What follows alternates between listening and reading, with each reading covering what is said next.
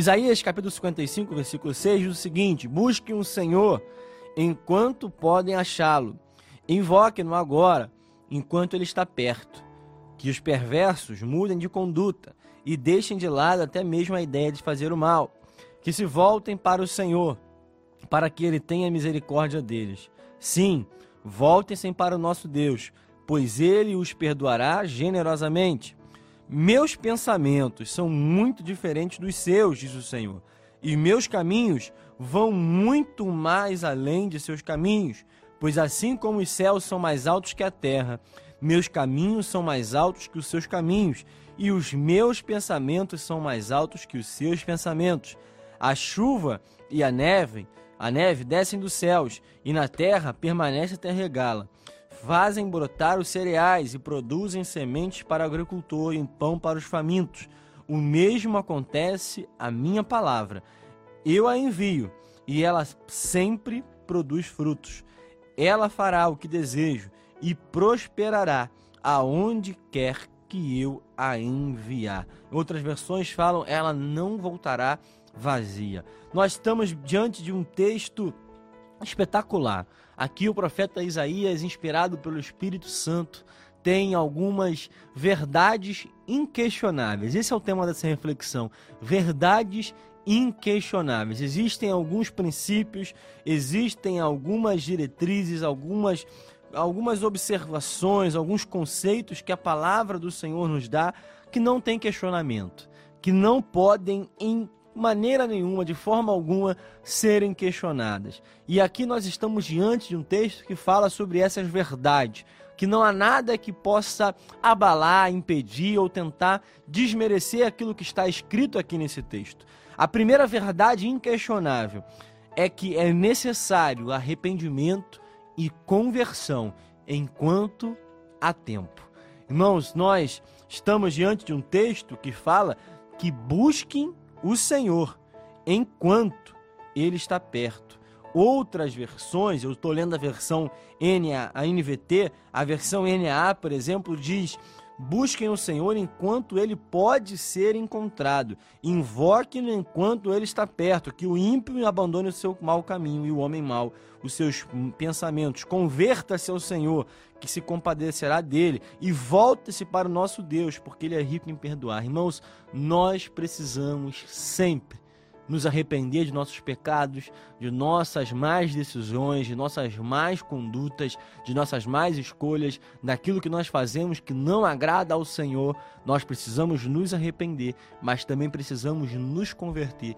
Converter é mudar de rota. Converter é mudar de caminho, é mudar o seu pensamento. Nós falamos tanto sobre metanoia, mudança de mente, transformação de mente, mas nós precisamos disso diariamente. Nós temos aqui em nossa igreja o pastor Maurício Medeiros, que é alguém que todos os dias que nos encontra, ele tem o hábito de perguntar: Você já se converteu? Você já realmente entregou a sua vida a Jesus? E eu lembro que quando eu vim trabalhar aqui na igreja, eu vim fazer parte do quadro de funcionários e eu lhe perguntou isso pela primeira vez e eu me questionei por que ele estava perguntando isso. Ele me conhece desde criança, conhece é, o meu nascimento, conhece a minha história desde que eu era realmente bebê. E eu perguntei, pastor, mas o senhor sabe que eu nasci na igreja, por que o senhor está perguntando isso? E eu lembro que ele falou, meu filho, é, nós precisamos todos os dias nos converter novamente. Nós precisamos todos os dias nos arrepender e entregar a nossa vida a Jesus. É claro que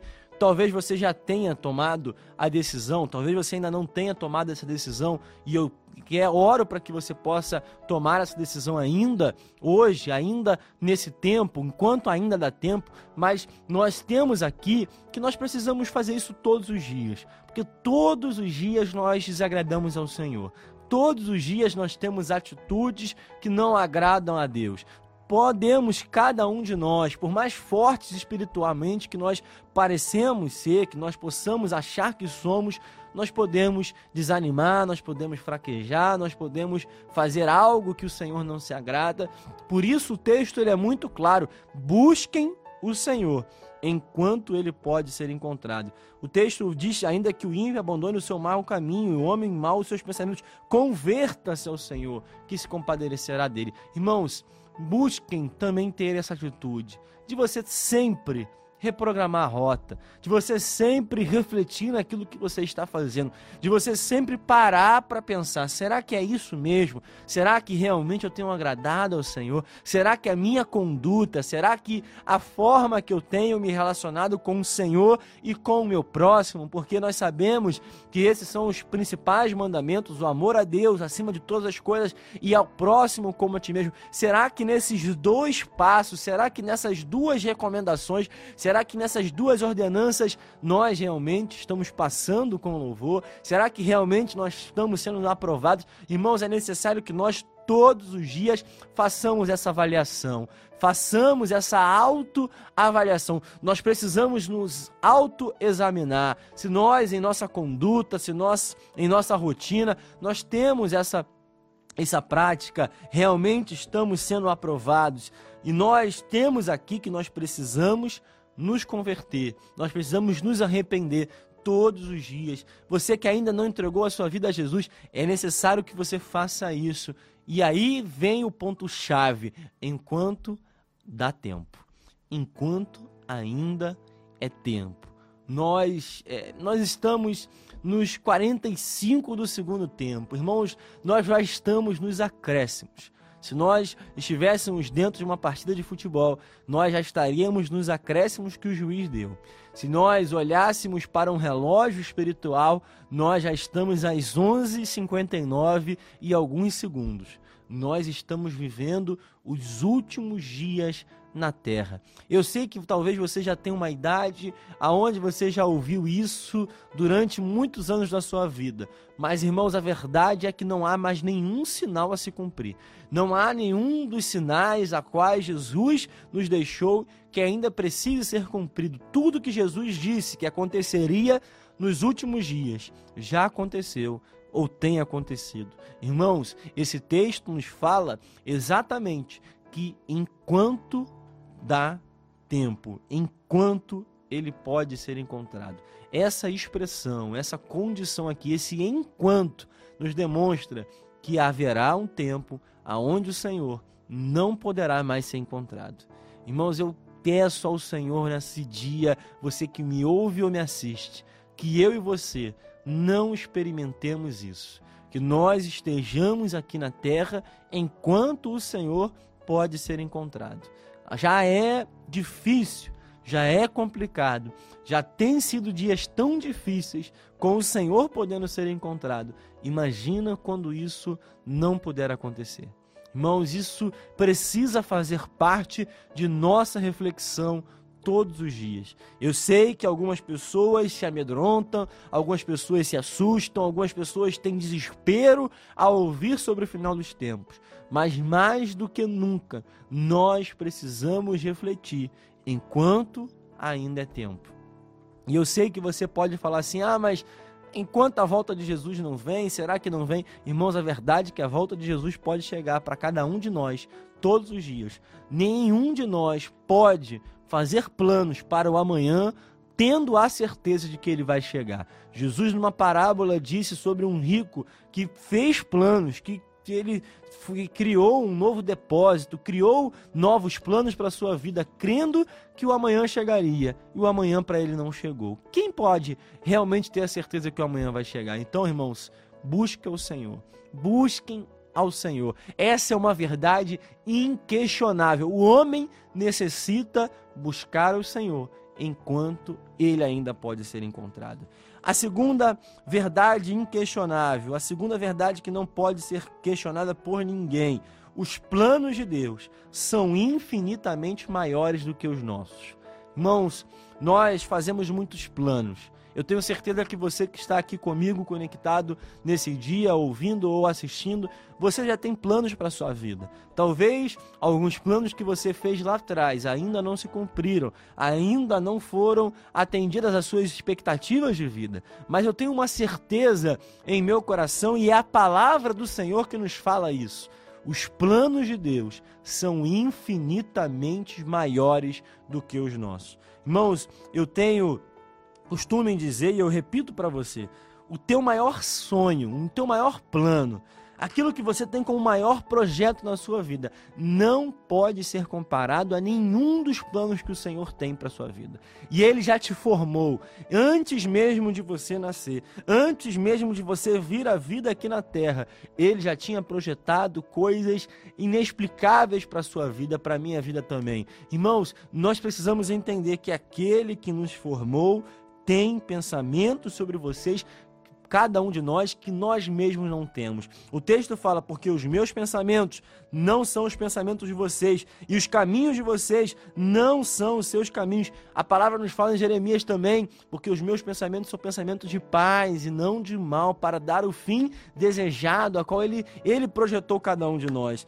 Os caminhos de vocês não são os meus caminhos, porque assim como os céus são mais altos que a terra, assim os meus caminhos são mais altos que os seus caminhos, e os meus pensamentos são mais altos que os pensamentos de vocês. Ao longo de toda a história bíblica, ao longo de toda a história da palavra de Deus, nós sabemos que tem personagens que tinham projetos, tinham sonhos, mas o Senhor os surpreendeu. Permita ser surpreendido pelo Senhor. Talvez você esteja no momento onde você mesmo não acredita na sua vida, aonde as pessoas ao seu redor já desistiram dos seus planos, aonde as pessoas que convivem com você talvez já tenham desistido de todos os seus sonhos, aonde talvez você mesmo esteja se questionando: será que realmente isso vai acontecer? Será que realmente a promessa que o Senhor fez vai acontecer? Mas a palavra de Deus nos fala que aquele que prometeu é fiel para cumprir, aquele que começou a boa obra na minha vida é fiel para completar. Irmãos, aquilo que o Senhor projetou para a tua vida é mais alto do que você pensa e eu tenho a certeza que vai se cumprir.